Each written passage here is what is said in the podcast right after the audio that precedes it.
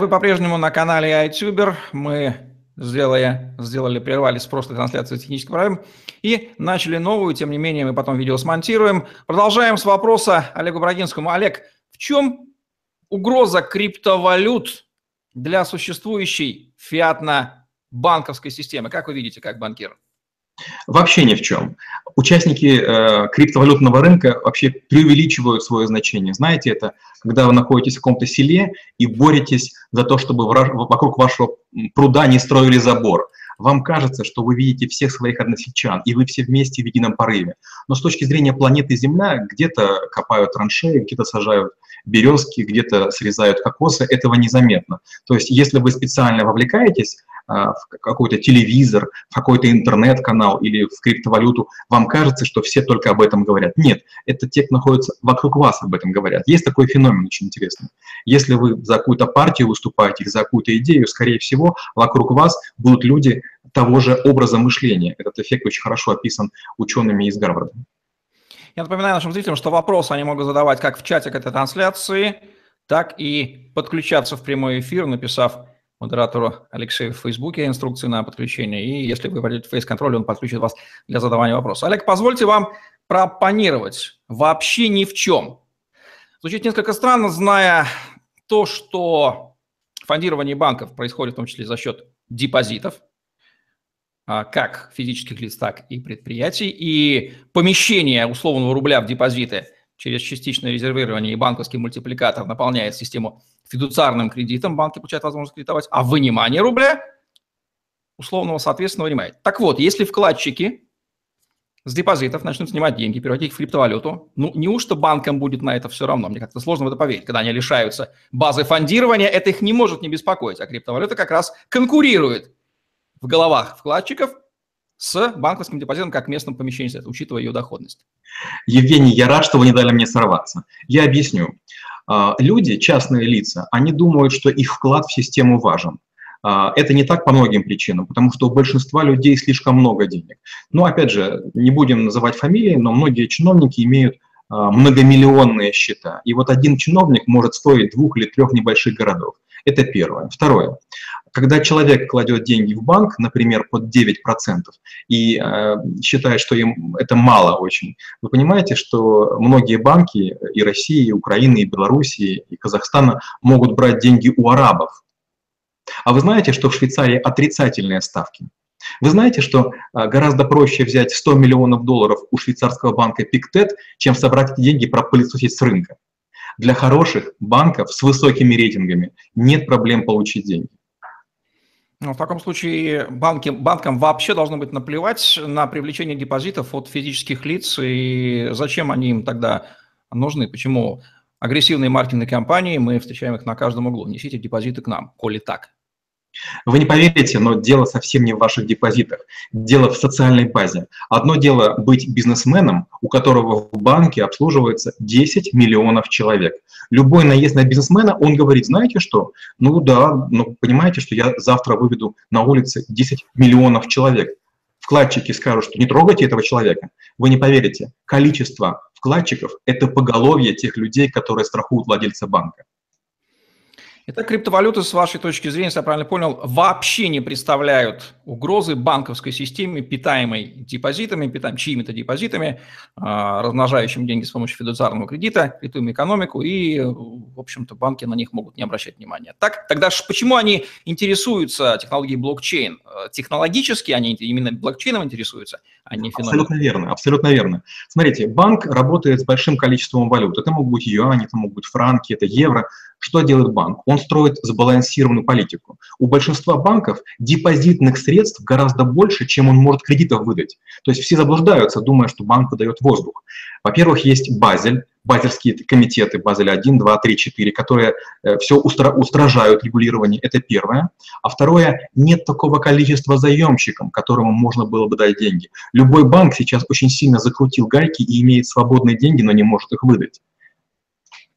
Вы сказали в одном из наших диалогов, что не видите ограничений применению блокчейна и везде бы его вставили, цитирую. А поясните, что вы имели в виду?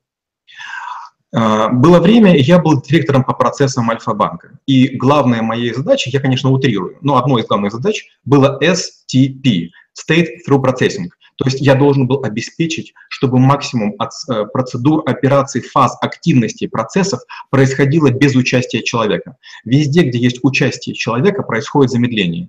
Почему Форекс берет такие большие деньги? Почему некоторые маленькие банки берут такие большие деньги? Потому что есть бэк-офисы, где вы даете заявку купить доллары, а их покупает живой человек. Блокчейн — это прекрасная технология для того, чтобы убрать многих неквалифицированных людей или тех, которых можно роботизировать. И когда участники рынка криптовалют думают, что они против банка что-то могут сделать, послушайте. У людей в банках прекраснейшее образование. В большинстве банков планеты находится столько выдающихся математиков. И не русских, не украинцев, не белорусов, а в первую очередь индусов, которые давно это используют. Многие банки уже построили блокчейн-платформы. И дело не в шифровании и не в криптовалюте. Банки свои базы данных не шифруют, потому что они защищают серверные. И шифрование только замедляет работу э, всех систем внутри банка. Транзакции, да, шифруются, но там не так-то много гуляет. Я до конца, признаюсь честно, не понимаю вашего отношения к современной фиатно-денежной кредитной системе, у которой есть ряд компонентов, которые я лично как экономист называю пороками. Ну, во-первых, это национальная валюта как монополия на фальшивомонечество, я буду говорить открыто. Во-вторых, это Центральный банк единственный эмитент этой валюты, коммерческие банки вассалы, которые полностью ему подчиняются, и э, он, в общем-то, управляет, э, с одной стороны, давая им возможность быть кредитором э, Land of Last Resort, да, и резко увеличивает их риск по привлечению депозитов и выдаче кредитов, которые в случае отсутствия Центрального банка они так не рисковали, то есть были бы монопольными. Частичное резервирование, вот все эти, все эти пороки – а, видите ли вы какие-то минусы в современной фиатно-денежной банковской системе? Или вы ее неявно, как э, человек не проработавший, защищаете? Я бы сказал иначе. А, представьте, что я умею вскрывать замки. Я бывший хакер, умею ломать программы. И представьте, что я умею вскрывать замки. Я иду по а, своему стояку в подъезд и понимаю, могу вскрыть этот замок, могу этот, могу этот. Что я делаю? Я нахожу замок, который не могу вскрыть я и другие подобные мне люди. Я повышаю защищенность своего актива. И вот люди, которые не знают экономики, не знают политики, не понимают, что происходит, им, конечно же, фиатной системе неуютно и неудобно. Мне в ней абсолютно комфортно по очень простой причине. Я профессионал. Представьте, что вы, например, а, хороший лыжник. Вам здорово быть на черной трассе. Вы от этого тащитесь, у вас от этого адреналин. Вот я фиатный адреналинчик, я понимаю систему. У меня есть курс на YouTube, где я рассказываю 126 видов корпоративного кредитования. То есть для меня это та поляна, в которой я разбираюсь. В криптовалютах там делать нечего, там денег нет. Люди думают, что они что-то накапливают. Эта пирамида только строится. И когда вы построите пирамиду, туда приду я и, и, и подобные, и мы заработаем денег.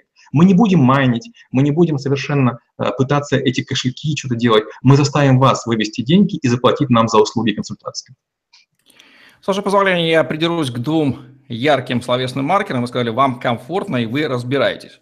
Это не вызывает сомнения, но Разовью мысль. Так власти и чиновникам и государству тоже крайне комфортно в этой системе. Более того, открою секрет.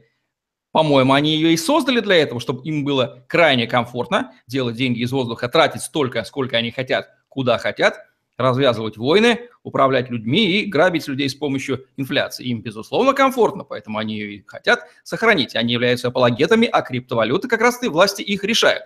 Не в этом ли главная причина нападок? Конечно же, они так не скажут, что мы боимся ваших криптовалют, потому что они лишают нас власти над вами людишками из-за нашей монополии на деньги. Понимаете мысль? Да, я сейчас тоже скажу такой аналогии, которая точно каналу не понравится, но мне кажется, она будет очень точная. Представьте, есть ветрянка. Вот представьте, что криптовалюта – это ветрянка. Когда вы сломали ногу, вам ветрянка не, не страшна. Ошибка людей, которые занимаются криптой и вот этим, этим всем хайпом, они считают, что банки – это нечто единое целое, забывают про межстановые границы, забывают про конкуренцию, и они считают, что чиновники и власть – это тоже единая шайка-лейка. Нет, там множество центробежных а, течений. И для них главная задача абсолютно не заниматься криптой или валютой. Для них задача как можно выше сесть, как можно сильнее свою команду собрать. А деньги являются следствием системы поборов.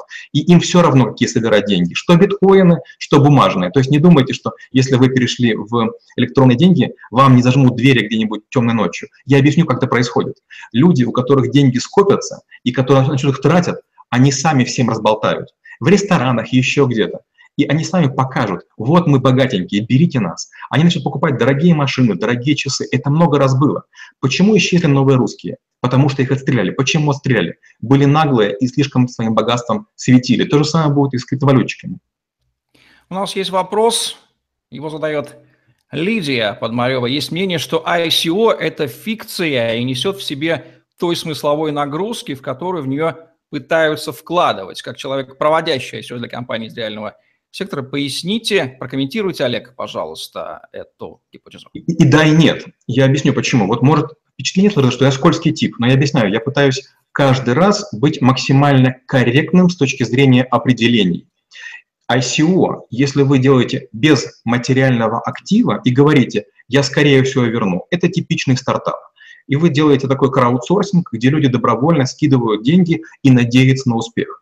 Но если у вас есть материальное ICO, а я занимаюсь только материальным ICO, то есть когда люди говорят, вот объявленная стоимость актива, в банк идти дорого, давайте сделаем P2P, а, кредитование, давайте деньги. Я на это согласен. Мало того, люди, которые говорят, что банки этого не умеют, а, давно есть такая система, называется альфа-поток, где э, физлица могут кредитовать бизнесы. То есть получается, это P2P, когда физлица работают с юрлицами. И таких систем очень много. Они есть в Индонезии, они есть даже в многих африканских странах. Ребята, просто вы знаете один-два языка, поэтому вы думаете, что в том информационном поле, которое вам подсовывают, э, вы выискиваете только подтверждение эм, своей правоты. Правильно я понял следующее, что вы, естественно, не питаете иллюзий по поводу того, кем и для чьих конкретных целей и задач была создана и успешно для их целей и задач функционирует современная фиатно-денежная система, кто является ее бенефициаром, но вы ее понимаете, разбираетесь, понимаете, как она работает, но понимаете, что иллюзия относительно криптомира у тех, кто знает поверхностно о минусах фиатной системы и видит в криптомире некую конкурентную среду, которая уконтрапупит этот огромный фиатный айсберг, вы эти иллюзии понимаете прекрасно и предостерегаете от того, чтобы в них погружаться. Мол, ребята, фиатная система – это, конечно, плохо, но ваш криптомир – это, если не так же плохо, то еще хуже. Э, ну, не, не столь э, критично, конечно, но да, очень просто. Смотрите, вот есть новая валюта, которую пытались ввести, называется она евро. Гляньте, как ее штырит. Почти никто на планете не хочет ею пользоваться.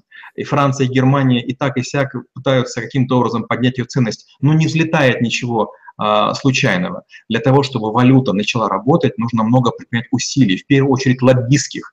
И это не на YouTube кричать, а это собирать математиков, собирать экономистов, собирать политиков, спорить и драться до хрипоты, не обвиняя друг друга в неправильном мнении, а с точки зрения нахождения правильных решений. Известно, что мы живем в условиях тотальной монополии, ну, хотя монополия сама по себе есть, монополия на производство денежной единицы, я сейчас имею в виду, конечно, государственную ЦБшную систему, чуть более 100 лет. Она, по большому счету, началась с 2013 года создания ФРС. До этого было огромное количество частных денег, стандартов, э, и никого это не смущало, в общем-то. Рынок функционировал тысячелетиями.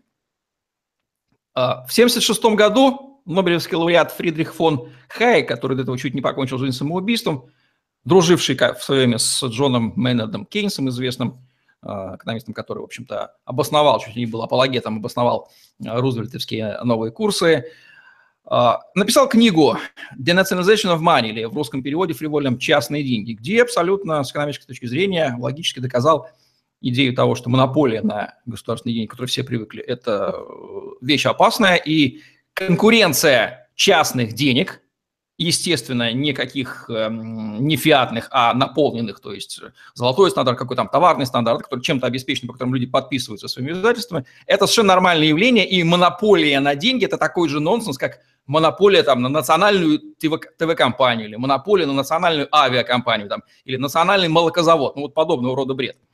Как вы относитесь к идее конкурентных частных денег, которую, собственно, и олицетворяют криптовалюты, и в них видят сторонники как раз ликвидацию монополии Левиафана на производство денег? Я отвечу из двух частей. Очень простой вопрос. Если у вас рождаются дети, это ваши дети или они у вас родились? Это первый вопрос. И второй вопрос. Если мы начинаем иметь дело с большим количеством вкладчиков, например, строим ICO или нечто подобное, знаете, в чем самая большая проблема? В том, что в любую секунду маленький вкладчик, как миноритарий, вас замучает вопросами, запросами и так далее. Это большое заблуждение думать, что кому-то нужны интересные люди. Государство не доит людей. Людей доят частные компании, а государство доит вот эти частные компании. А с остальными гражданами поступается очень просто. Выходит какой-то закон, и все стали нищими на какую-то долю. Государство не работает со своими гражданами. Оно отдает к своим вассалам, это крупнейшим компаниям, которые, наверное, олигархам принадлежат и другим людям. Как вы относитесь к золотому стандарту или обеспеченности денежного сертификата банкноты, которая сейчас, ее, естественно, нет, но она была раньше, когда фактически банкнота носила характер складской расписки и по первому предъявлению компенсировалась, э, по ней выдавалось золото. Получается, каждое государство должно заниматься вот чем. Балансировать инфляцию и безработицу. Если вы хотите иметь работу, нужно, к сожалению, выпускать новые деньги. Я понимаю, что звучит как чушь, но большинство из нас делают работу, которая не нужны. Не нужна. Я приду пример. Однажды один из американских дипломатов приехал в Африку, и он увидел, что громадный канал копается лопатами. Он спросил, а зачем вы дали им лопаты, почему не экскаватор? И ему ответили, надо этих людей занять, чтобы они работали. На что дипломат сказал, а почему вы не дали им ложки? Олег, ну вы сейчас произносите классические кейнсианские рецепты, которые э, с удовольствием э, произносились в 30-е годы 20 века, которые и довели земной шар, в общем-то, до тех проблем, обосновав необходимость государства тратить, тратить, тратить, тратить, чтобы, дескать, э, снижать безработицу. Да, эта задача решалась до какого-то времени, но экономистам автоматической школы прекрасно известно о том, что инвестиционные ошибки, которые сложились и то, то разрастание государства было беспрецедентным. Но эта ситуация напоминает на то, как мы начинаем каждый день выпивать понемножку, да, чтобы себя чувствовать э, на подъеме. И вот продолжаем это делать десятилетиями. Понятно, что в организме накопятся необратимые изменения, несовместимые с, со здоровьем. А, получается, что Олег Брагинский, не хочу это произносить, но, похоже, сторонник кейнсианства, кейнсианец. Ну, во-первых, я играю свою роль, а во-вторых, все-таки в этом есть доля, маленькая доля правды. Представьте, многие люди жалуются, что им мало платят. Но интрига в том, что их работа не нужна. Мы выпускаем много товаров, которые никому не нужны. Мы выпускаем много продуктов, которые никому не нужны.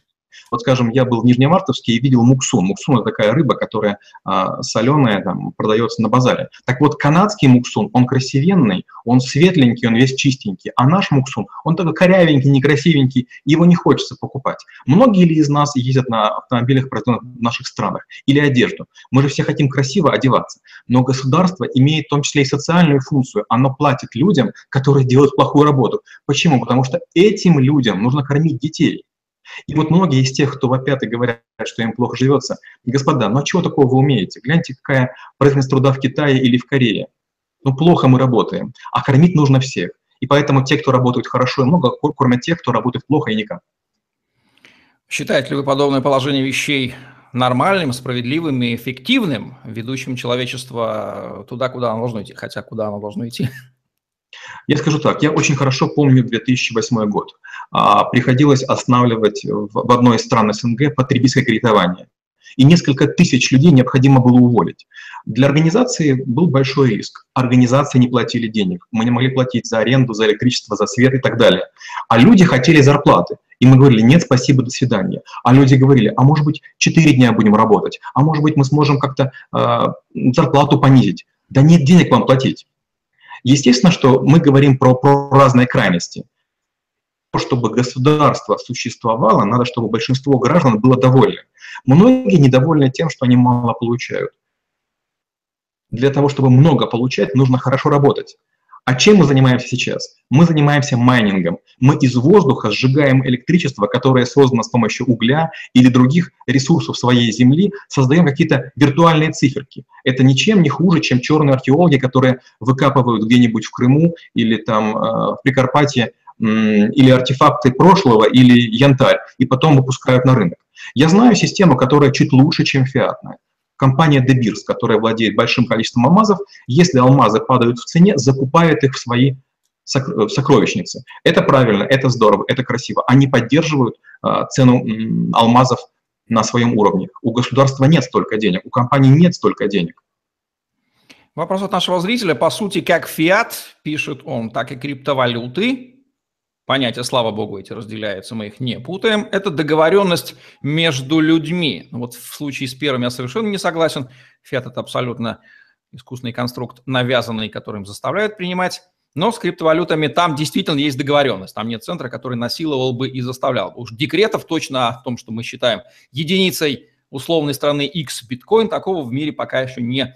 Вот появится крипторубль, наверное, мы это увидим, но он будет мало иметь отношения к классическим криптовалютам. Так вот, если договоримся если у последней, то есть у криптовалют, есть преимущество, то почему бы не выбрать лучшее? Ну, мысль понятна, что если есть конкуренция между одним и вторым, то по логике нужно стремиться к лучшему. Как вы прокомментируете этот вопрос? Я абсолютно согласен. Если конкретному человеку, конкретному бизнесу, индустрии, рынку, рынку или нише подходит лучше какая-то валюта, ради бога.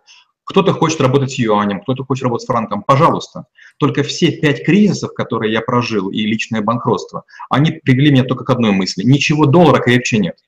Если кто-нибудь готов экспериментировать, я с удовольствием на это посмотрю. Но я имел доступ к банкам в пяти странах. Я занимаюсь большими данными. Через меня проходили миллиарды транзакций. Я столько насмотрелся. Я как специалист, а, в данных и, б, в банкинге, я считаю, что криптовалюта пока не имеет большого, большого такого преимущества. Но если вам повезет и вы заработаете, я только буду за вас рад.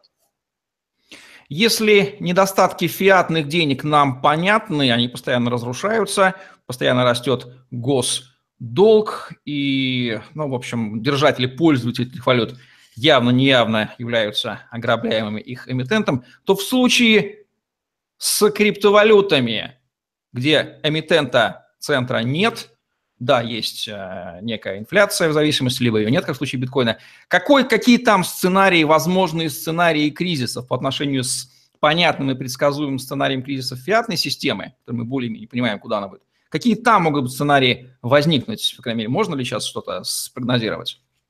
В первую очередь, несимметричность э, усилий. А, есть много научных центров, э, которые имеют колоссальные мощности. Если кто-нибудь захочет пока это не имеет никакого смысла. Но если кто-нибудь захочет написать программу, которая на суперкомпьютерах майнит э, вот эту вашу крипту, эти люди добудут невероятное ее количество.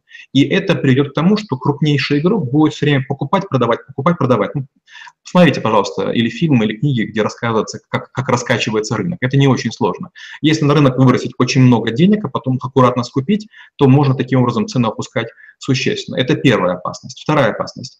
А, вычислительные мощности так или иначе будут расти. И считается, что биткоин можно будет добывать до 2140 года, но нет вероятности, что в любую секунду не появятся квантовые компьютеры. Опять же, многие из людей, которые сейчас нас слушают и работают на персональных компьютерах, забыли про существование аналоговых компьютеров. Это компьютеры, которые решают сложнейшие уравнения интегральной степени 200 в секунду. Я понимаю, что сейчас многие математики и э, специалисты по цифротехники скажут, пока это невозможно. Ключевое слово «пока». Через 10-15 через лет может появиться игрок, который сможет имитировать все, что угодно. И Visa, и MasterCard, и другие платежи, и SWIFT-системы постоянно испытывают большой объем фрода, до 4%. А, это не страшно с точки зрения статистики, если вы застрахованы, если есть регулятор. Но если деньги украли конкретно у вас, это больно. То есть все думают, говорю, что крипто – это единое общество. Если вас оборуют, всем остальным будут наплевать подкасте «Эффективный блокчейн» в рамках подкаста «Траблшутинг», который мы с вами записываем, вы сказали, что транзакции в биткоине анонимны, поэтому привлекательны для всякого рода нежелательных элементов криминальных. то же время огромное количество специалистов скептически на это смотрят и говорят, что, ребята, да какая же там анонимность? Там все легко и запросто деанонимизируется. Как вы можете прокомментировать это расхождение, вашей точки зрения с их? Я приведу простой пример. А, я занимался банкоматами. Банкоматами Украины, России, Беларуси, Казахстана. Я видел много транзакций, которые совершают люди. Так вот, что мы имеем дело с эм, автозаправками, что мы имеем дело с, банкоматами, что мы имеем дело с другими системами транзакционными. Я, как специалист э, с Big Data, могу деанонимизировать примерно 50% участников системы. Сколько бы сложно ни было. Почему? Потому что большинство участников свою систему компрометируют, совершают действия, которые их явным образом проявляют. Дело не в том, что система математически хорошо построена, а в том, что большинство людей, ее участников, не, существуют, не соблюдают цифровую гигиену. В существующей финансовой системе эмитентом денег является одна институция, Центральный банк, а вот расчеты, клиринг выполняется другой институцией. То есть сами банки коммерческие не могут быть эмитентами денег. То есть, по большому счету, деньги имитирует государство, а клиринг осуществляет банковская система. В случае с любой криптовалютой и эмиссия, и клиринг, он внутри одной системы, это две нераздельные части ее, и по большому счету ее можно даже представить как некий сервис, где деньги появляются и мгновенно клирингуются без участия каких-то trusted parties центров, берущих издержки, быстро, бесплатно, легко, да, деньги перегоняются, любая сумма очень быстро. В этом многие видят, поэтому из-за этого ценность биткоина и возникает, в частности, есть такая версия. Как вы относитесь к такой гипотезе? Бесспорно, в этом точно есть ценность, только она слишком академическая. Давайте представим реальный бизнес, которому это нужно. Смотрите, люди готовы платить за то, что уменьшает их боль. Вот что произойдет, если, например, а, к кому-то поступит слишком много требований, и он не успеет его а, осуществить, не успеет их удовлетворить? Наступит ли цифровое банкротство? Я вас утверждаю, что при определенных скоростях, при определенной сноровке это можно сделать. Наш зритель, если я правильно прочитаю фамилию, прошу прощения, извините, если вдруг нет, Наталья Ролева, а, Олег говорит, пишет, Олег говорит, что доллар самый крепкий. В чем, спрашивает она. Перевела я рубли в доллары в 2016, а доллар потом просел до 60 рублей. И уже второй год держится в результате в минусе. Естественно, имеется в виду события декабря 2014 года. Сложно не понять эмоции вопрошающие. Согласен, но опять же мы берем частный случай. Что говорит человек? Он говорит о том, что доллар не крепкий, потому что он подешевел. А почему доллар подешевел? Потому что человек купил его не вовремя. То есть человек считает, что он потерял деньги в момент, когда доллар просел. Нет, человек потерял деньги, когда купил доллар по неправильному курсу. Есть такая штука, технический анализ. К сожалению, он тоже дает не стопроцентный результат. Бывает так, что я покупаю доллар не вовремя, продаю не вовремя. Но если хотя бы его знать, вы существенно снизите так, такую вероятность. Арсен Гугунава вторит нашей предыдущей вопрошательнице. Вы говорите, что нет ничего крепче доллара. Как же можно доверять Уолл-стрит после 2008 года? Ведь все они понимали, что обманывают, и при кризисе никто не был привлечен к ответственности. Мы понимаем, какие события имеются в виду, и тоже сложно отказать в логике э, эти too big to fail и э, огромные эмиссии триллионов, чтобы спасти тех, кого банкротить нельзя. Это все следствие той системы, позволяющей генерить триллионы из воздуха, кстати, в тех же самых долларах. Сложно не замечать такой маленький недостаток, как вы думаете? Ну, это, это гигантский недостаток. Но опять же, первое, многие люди потеряли работу. Это были миллионы людей по всему миру. Первое. Второе, многие компании перестали существовать. Третье, а, кризисы не только были на Уолл-стрит. Вот представьте, какой ужас. Мы говорим о том, что нам помешал кризис где-то. Получается, что мы настолько слабая страна, вот где последовательность? То мы считаем, что мы сильные, мощные, крутые, а то нам помешал какой-то несчастный Уолл-стрит, маленькая улица где-то в, в далекой галактике.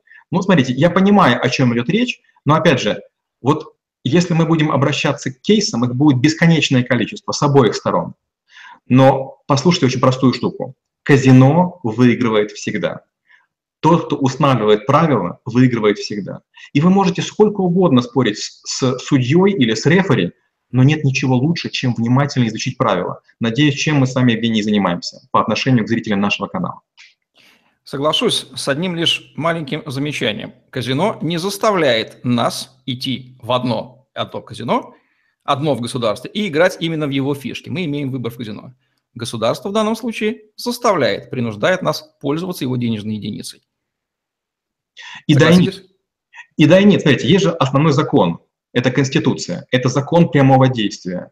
Государство не просто заставляет нас своей валютой пользоваться, оно нам гарантирует много всего, гарантирует несколько прав. И в обмен мы соглашаемся. Ну вот, конечно же, наверное, всем хотелось бы быть вольными, э, вольными стрелками. Но, пожалуйста, гляньте фильмы про Дикий Запад, где сильные с оружием приходили и забирали а, раньше лошадей, насиловали женщин, убивали. Вот то же самое будет и на крипторынке. Рано или поздно, вот, может быть, помните, было такое время, когда убивали спамеров. Было 10 топ-спамеров, и их потихонечку отстреливали. Это люди, которые придумали новый бизнес. Они создали беспрецедентный рекламный поток. Их убили в реальном мире. То же самое будет с криптой. Рано или поздно всем нужны будут суды, полиция, а, кинологи и кто угодно, видеокамеры, то, что делают там и помогает делать государство и всякие компании технологичные. Позвольте снова придраться к словам. Вы сказали, государство предлагает нам пользоваться деньгами, а мы соглашаемся. Вряд ли это так, потому что более уместный термин заставляет, и мы не можем отказаться. Попробуйте имитировать свою валюту и порасчитываться. Что, что кстати, и пытаются делать люди, э, занимающиеся, в этом они видят эту историю. И с удовольствием уходят, отказываются, но им не дают, государство пытается дискредитировать. Так соглашаемся мы или заставляют нас это казино, дабы оно постоянно еще больше гарантированно выигрывало у нас с вами, что и происходит, например, за счет инфляции, оно же перераспределяет наши денежки из наших карманов в свой, уменьшая нашу покупательную способность. Ха. У меня тоже на это есть аргумент. Смотрите, иногда действительно мы берем деньги в банке, но чаще, когда вы берете товарный кредит в магазине, вы берете деньги даже не у банка, а у совместного предприятия, между ритейлером и банком. Они договариваются. Одни дают деньги, вторые дают товары, и начинается совместный бизнес. В системе выдачи кредитов крайне много небанковских учреждений, крайне много.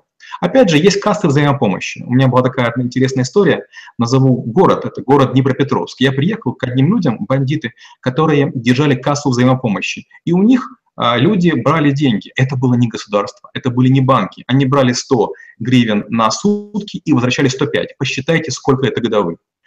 Есть много систем, которые позволяют деньги переводить, как Western Union и другие всякие, цыганская почта. Там тоже проценты есть. Монополия на деньги, на печатание денег, конечно, существует, но в обороте гигантское количество обещаний, кроме денег. Ну что же, это разумно. Люди всегда изобретали и будут, слава богу, изобретать конкурирующие а, монопольным государственным деньгам вещи, артефакты, и это лишь создаст ту самую квази, квази-конкуренцию, хоть какая-то, пусть даже она будет как-то преследована или а, сформировать черный рынок. Вот этот тезис, набивший оскомину о том, что, дескать, криптовалютами пользуются преступники, он же является чистой ложью. Мы же прекрасно знаем, что преступники любят кэш, чемоданы, набитые пачками купюр. И гораздо больший оборот криминальных операций осуществляется в кэше. Почему те, кто льет нам в уши аргумент о том, что, дескать, вашими криптовалютами пользуются мошенники, то же самое не говорят в отношении любой, любого известного государства, тех же самых долларов и рублей. За кого они нас держат? Опять же, и да, и нет. А, если вы попробуете перевести через границу большое количество денег, неважно куда, но или в зону боевых действий, или в зону, где работают ваши дипломаты, или где вы какой-то секрет хотите выкупить у какого-то человека, вы поймете, что перемещать тонны долларов – это очень сложно. Я хорошо помню 2004 год, когда деньги гонялись самолетами по территории СНГ, потому что э, несколько банков испытывало проблемы. Но когда вы имеете маленький кейс с алмазиками, это гораздо проще. А с точки зрения криптовалют – это вообще простой платеж. Я объясню, что происходит. Есть много людей, много любителей, много профессионалов, которые отслеживают происхождение денег. И деньги из ниоткуда взяться не могут. Я приведу простой пример. Он крайне примитивный, но очень простой. Если не ошибаюсь, в одной из книг про Джеймса Бонда сказана такая история, когда ему должны были заплатить какие-то деньги, по-моему, какая-то полумафиозная структура, они сказали, придешь на ипподром и выиграешь такой-то билетик. Вы не поверите, это работает в большинстве стран мира. Деньги должны иметь очень четкое представление. Вы не можете в банк принести деньги, не показав их источник. И поэтому как раз банковская система является, ну, условно говоря, более-менее чистенькая, потому что многие банки, такие как Ситибанк и прочие, штрафовали на миллиарды долларов за отмывание грязных денег. Теперь отмывание денег происходит на порогах банка, до входа в банк. И для этого подходит криптовалюта. Наш житель Степан Степанович спрашивает, вот я зашел в Йоту из-за их технологии, в чем я проиграю? Честно говоря, я не очень понял вопрос. То есть имеется в виду некая, некая криптовалюта, и их технология – это… Если вы поняли, Олег, ответьте, если нет, то к сожалению, нет. Я знаю, что есть такая телеком-компания Йота. Я, к сожалению, не понял. Давайте подождем, может быть, Степан Степанович выяснит, потому что как раз интересно отвечать на вопросы. Степан Степанович, да, уточните, пожалуйста, ваш вопрос, что вы имели в виду.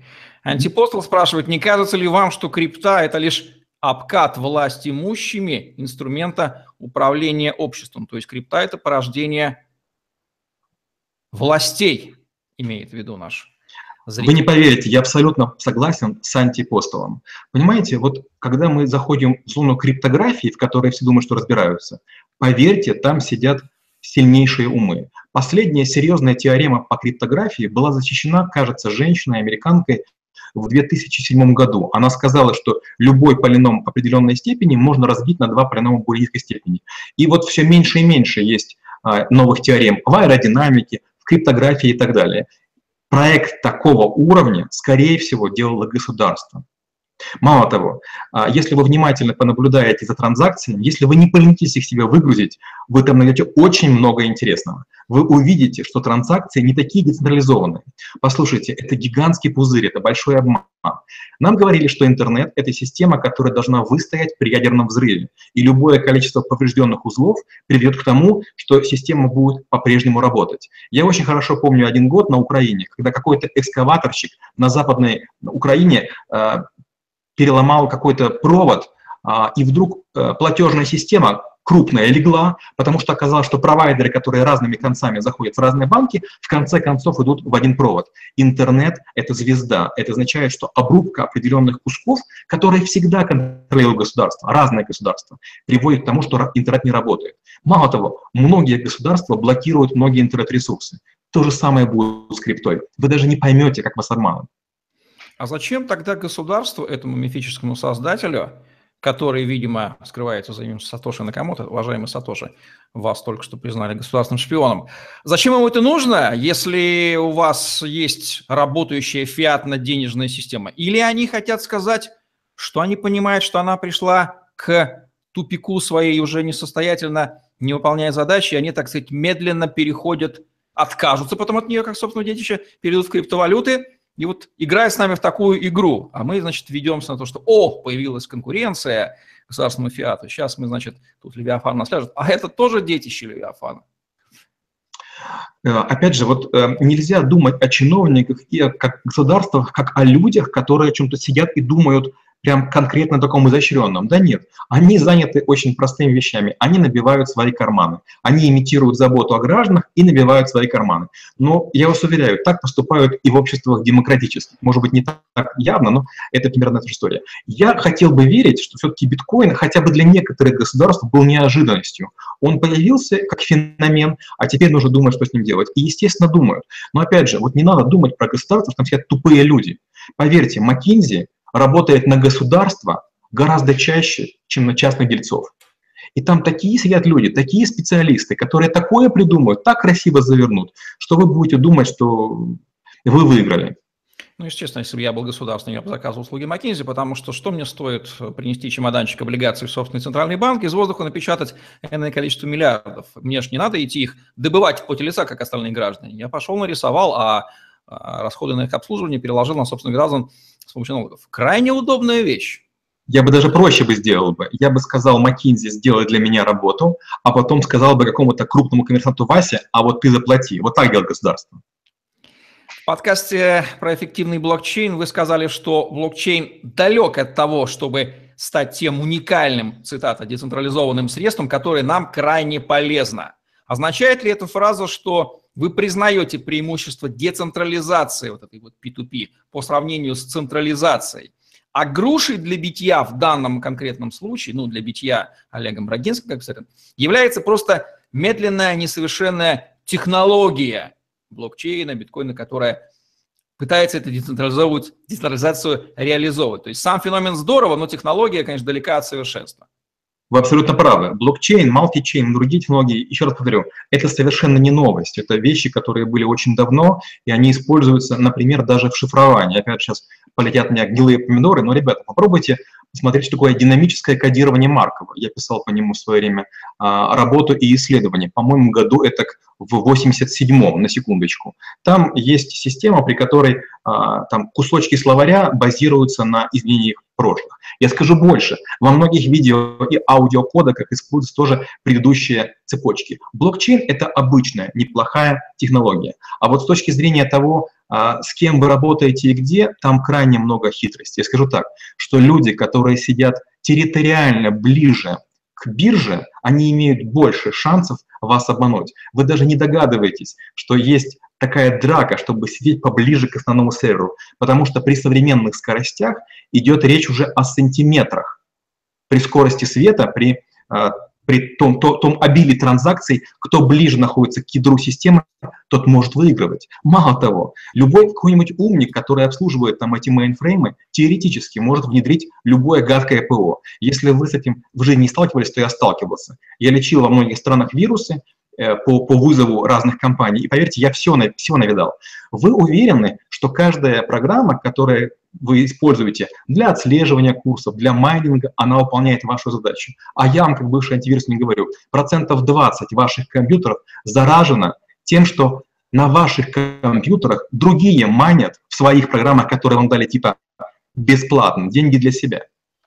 Я благодарю наших зрителей за вопросы. Мне пришла в мысль, что нужно уточнить, что наша трансляция будет продолжаться, как вы считаете, Олег, до 19.30 по Киеву и Москве. Да, пожалуйста. 20 минут у нас время для этого есть, чуть-чуть, может, у нас был там перерыв. Виктор Тарабазанов спрашивает, а с чего вы взяли, что биткоин ничем не подтвержден? Как вы думаете, сколько электроэнергии нужно потратить и средств? То есть здесь прослеживается такая теория стоимости Адама Смита и классиков, дескать, что цена определяется трудозатратами. Конечно, мы не являемся поклонниками, но логика понятна. Как вы ответите? Есть такая штука, как энергетический эквивалент. Это вы купили у кого-то ферму, и заработали люди, которые собрали железо. Очень простой вопрос. Почему же люди, которые собирают железо, не построят себе суперферму и не будут бесконечно майнить? Вы покупаете электричество по обычной цене, но вы понимаете, что есть много людей, которые могут его вообще воровать. То есть вы исходите из предпосылок того, что чего-то стоит железо и чего-то стоит электричество. Для государственных чиновников ни одно, ни второе ничего не стоит.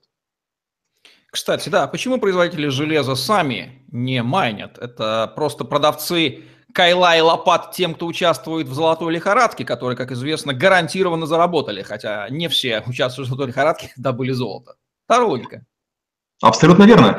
Говорят, это, конечно же, шутка, но говорят, что Леви Страус на своих джинсах заработал больше, чем все вместе золото стратили. Это метафора. Это метафора.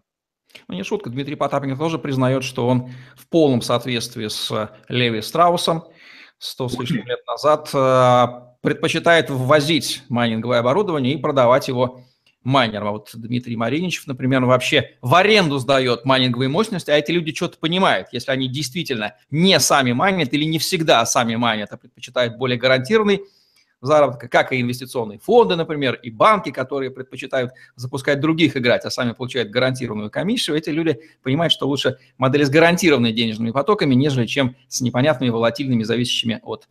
А, Мало того, они получают деньги сейчас, а не когда-нибудь, когда пирамида рухнет. Совершенно верно. Кстати, именно поэтому я и отказался 6 лет назад от идеи инвестирования в стоимость, потому что я понял, что лучше управляемый понятный cash flow, который понятно, как берется, ты можешь на него влиять, нежели чем колебания туда-сюда, на которые влиять не можешь. Ну, а это потребовало, конечно, опыта и выработки годами этой, этой самой идеи. Александр Иванович спрашивает, возможен вариант, когда государство, если не сможет полностью запретить криптовалюту, но попробует возглавить ее производство и оборот. Идея этого самого крипторубля. Может быть, мы уже, как мы сказали, да, она уже сначала создала, а потом возглавила. То есть мы сейчас прошли первый этап, сейчас мы ждем возглавления. Что вы скажете? А, ну, вряд ли это касается наших государств, территории СНГ, скорее всего, для них все-таки это было неожиданностью.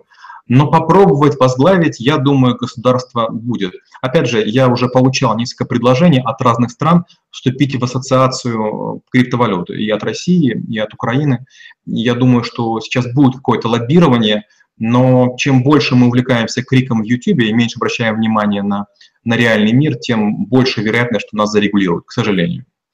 Елена Р. спрашивает, Олег, прокомментируйте, пожалуйста, криптовалюты, обеспеченные золотом. Что-то я таких, или я чего-то не знаю, или вопрос задан некорректно. Елена... Нет, корректно, я такое слышал. Я получаю много сообщений от разных людей, у которых есть всякие идеи.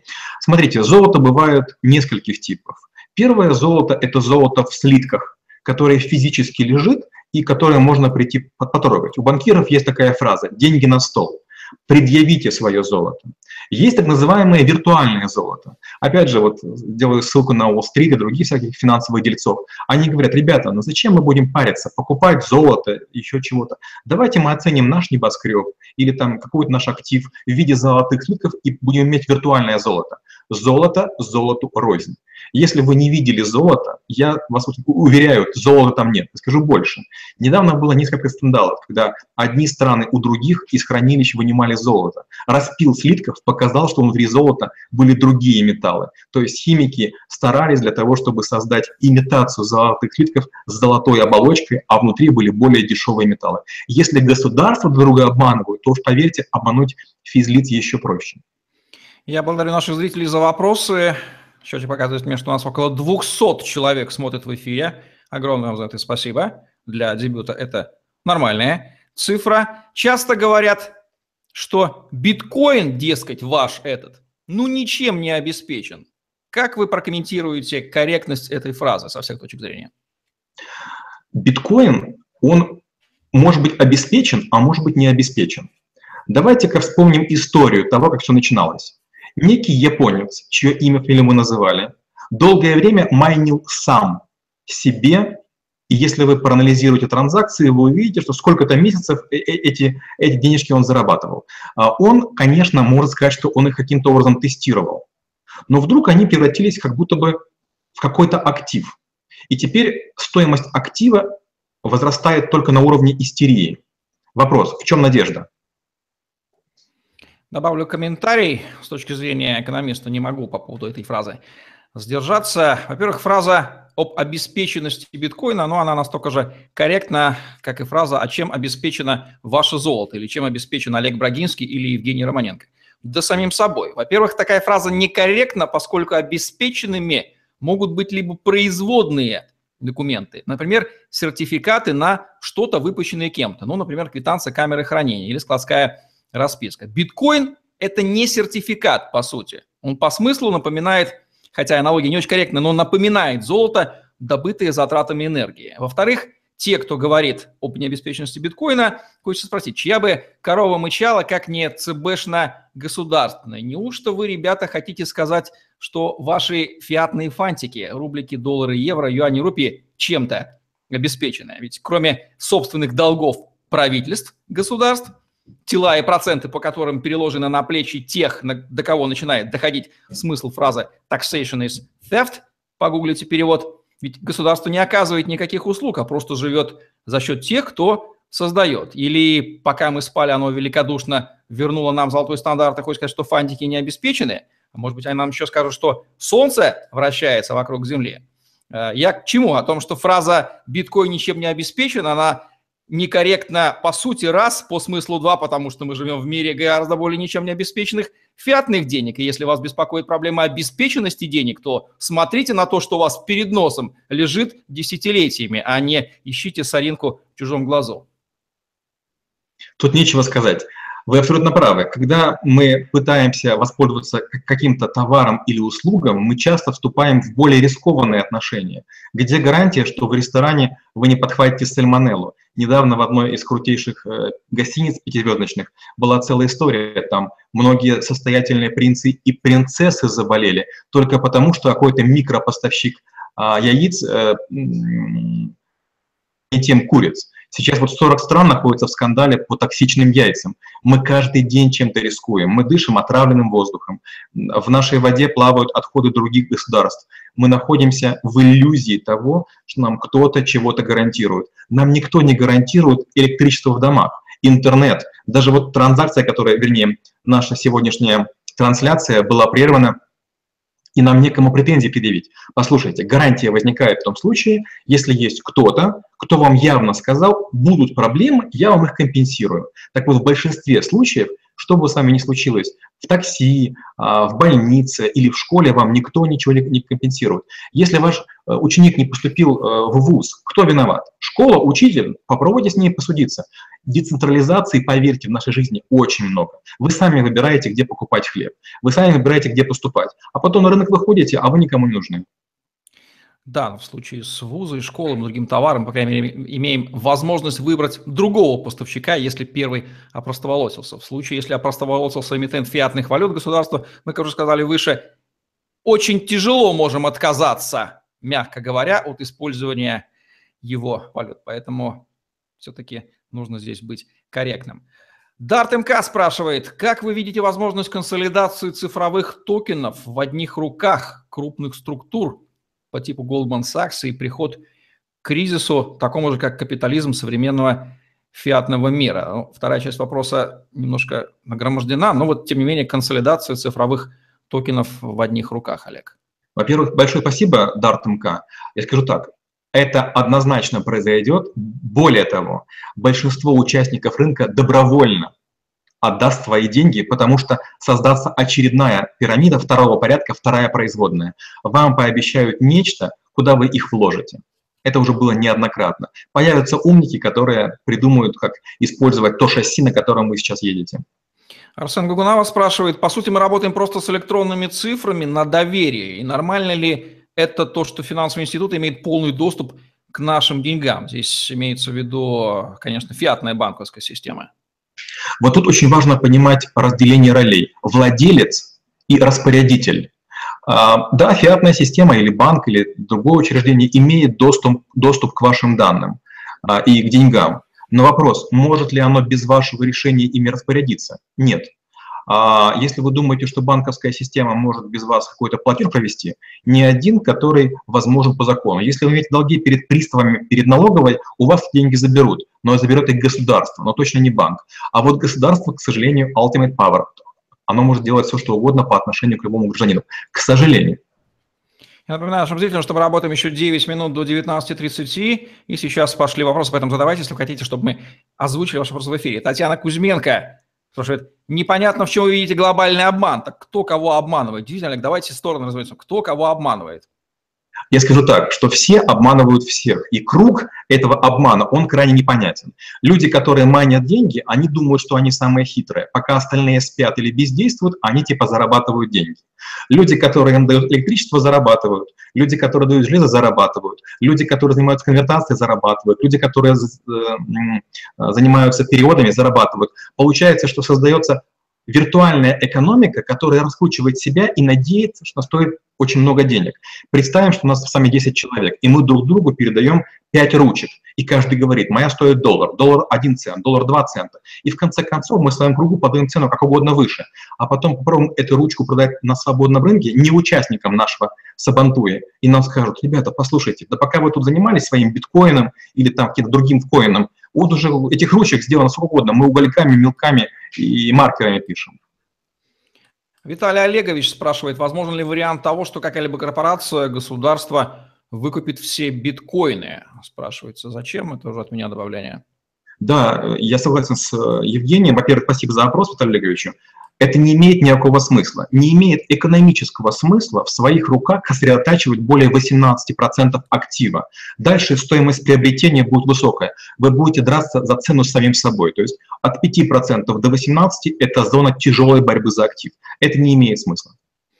Ярослав Луговацкий спрашивает, какое будущее цифровой валюты вы видите. Не очень понятно, какую именно валюту имеется в виду. Ну, давайте э, предложим Олегу Брагинскому ответить на этот вопрос. Как... Какую я вижу применение цифровой валюты? Я совершенно верю, что вот такие шифрованные транзакции без посредников, в первую очередь, они сделают очень дешевыми переводы. И во вторую очередь, я думаю, они будут работать в зоне малых переводов. Вот опять же, многие видят в банках зло. А, я поработал в банке, знаю, что многие операции для банка невыгодны. Банку невыгодно принимать коммунальные услуги. Люди стоят в очереди, ругаются и говорят, вот наши деньги возьмите. Банку невыгодно. То есть та стоимость проводок копеечных, которые э, оно делает для населения, невыгодна. И многие банки этого не делают.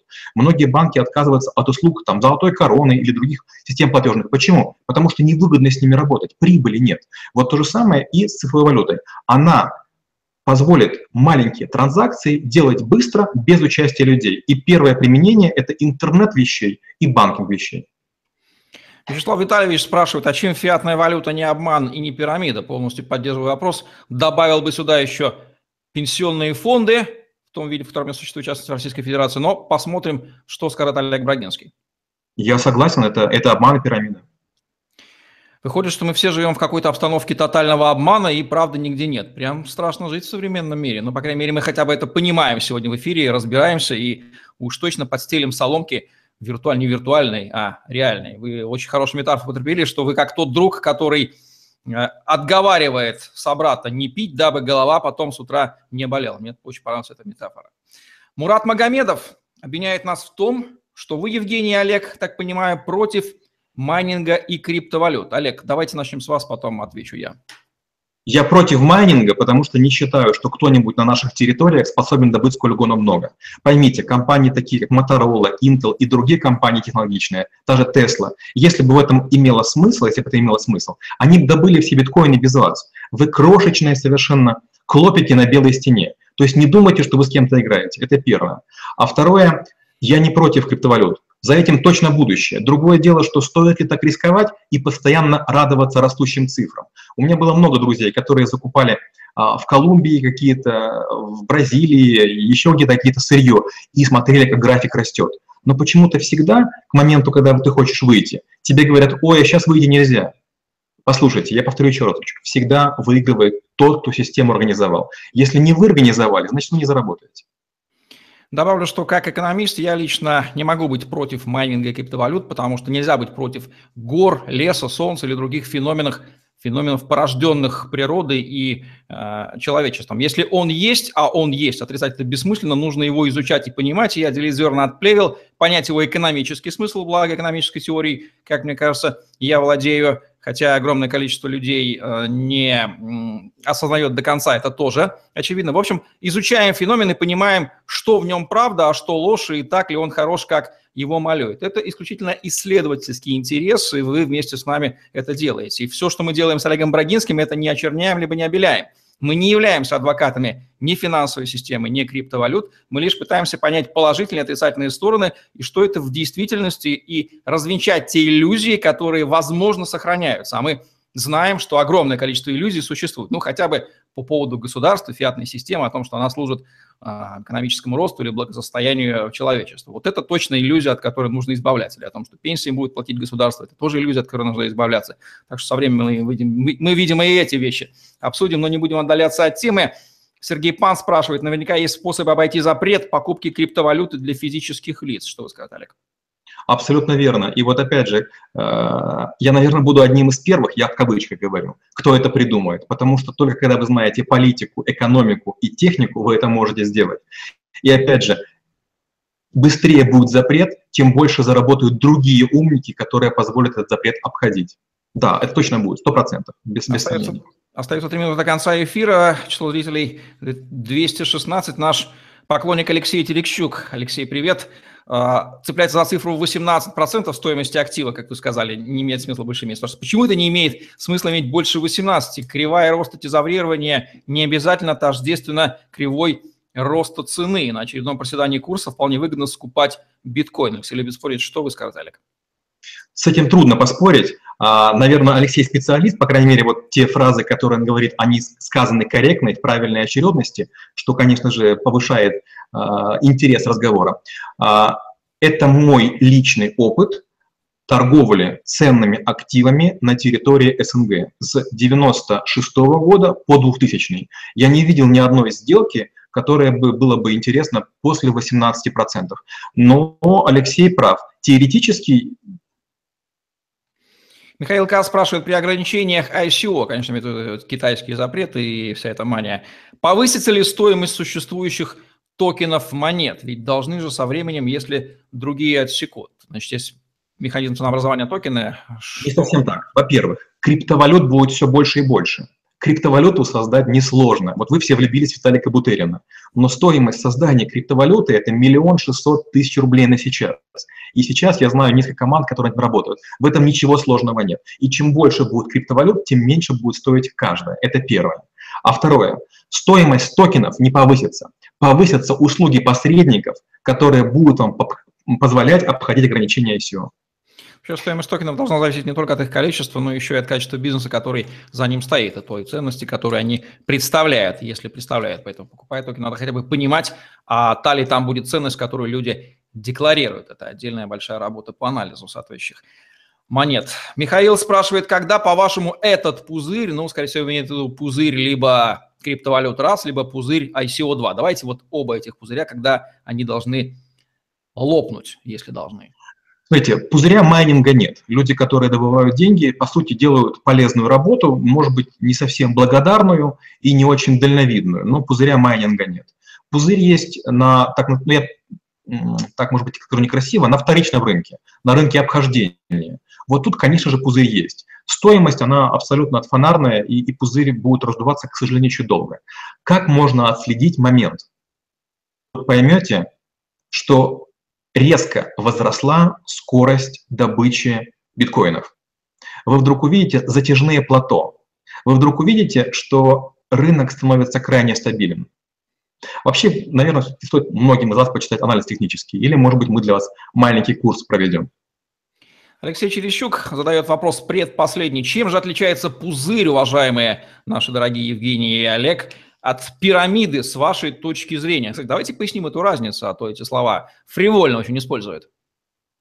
А, они не отличаются, это дуальное событие. Пирамида – это когда некое начинание, бизнес-предприятие начинает существовать за счет того, что новые участники постоянно повышают, расширяют площадь основания. Чем больше энтузиастов, тем больше реальных денег приходит сюда, тем становится больше пирамида, и тем больше остается верхушки. А пузырь – это когда стоимость какого-то актива на волне ожидания. Вот всем кажется, что биткоин – это круто, но если кто-нибудь создаст новую технологию, которая хоть по паре параметров будет в два раза лучше, к биткоину резко потеряют интерес. Ну, представьте, у вас была угольная какая-то шахта, вы добывали уголь, а рядышком построили электростанцию атомную, которая дает дешевую энергию. В Китае, как только запретили угольные электростанции, они все бедненькие сказали, ой, как нам плохо, и уголь никому не нужен. Уголь остался, но он никому не нужен. То есть в наших терминах биткоины есть, только покупателя на них нет. Ну что же, мы будем завершать нашу трансляцию, завершим ее комментарием нашего зрителя Виктора Тарабазанова. Я не знаю, как считаете вы, говорит он, но я считаю, что это и есть производство, где задействованы много людей, которым нужно зарабатывать, и потом этими биткоинами будут пользоваться весь народ. Это и есть продукт. Что вы думаете, Олег?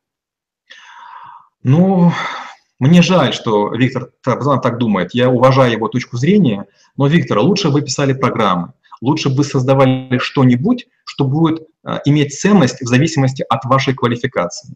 Если вы будете создавать нечто полезное для людей, вы заработаете гораздо больше. Еще раз повторю, вы используете чужие алгоритмы, вы создаете валюту для всех, вы не контролируете ее стоимость, и вы позволяете зарабатывать на себе большому количеству людей. Мне кажется, это не самая лучшая затея. Ну, вам решать.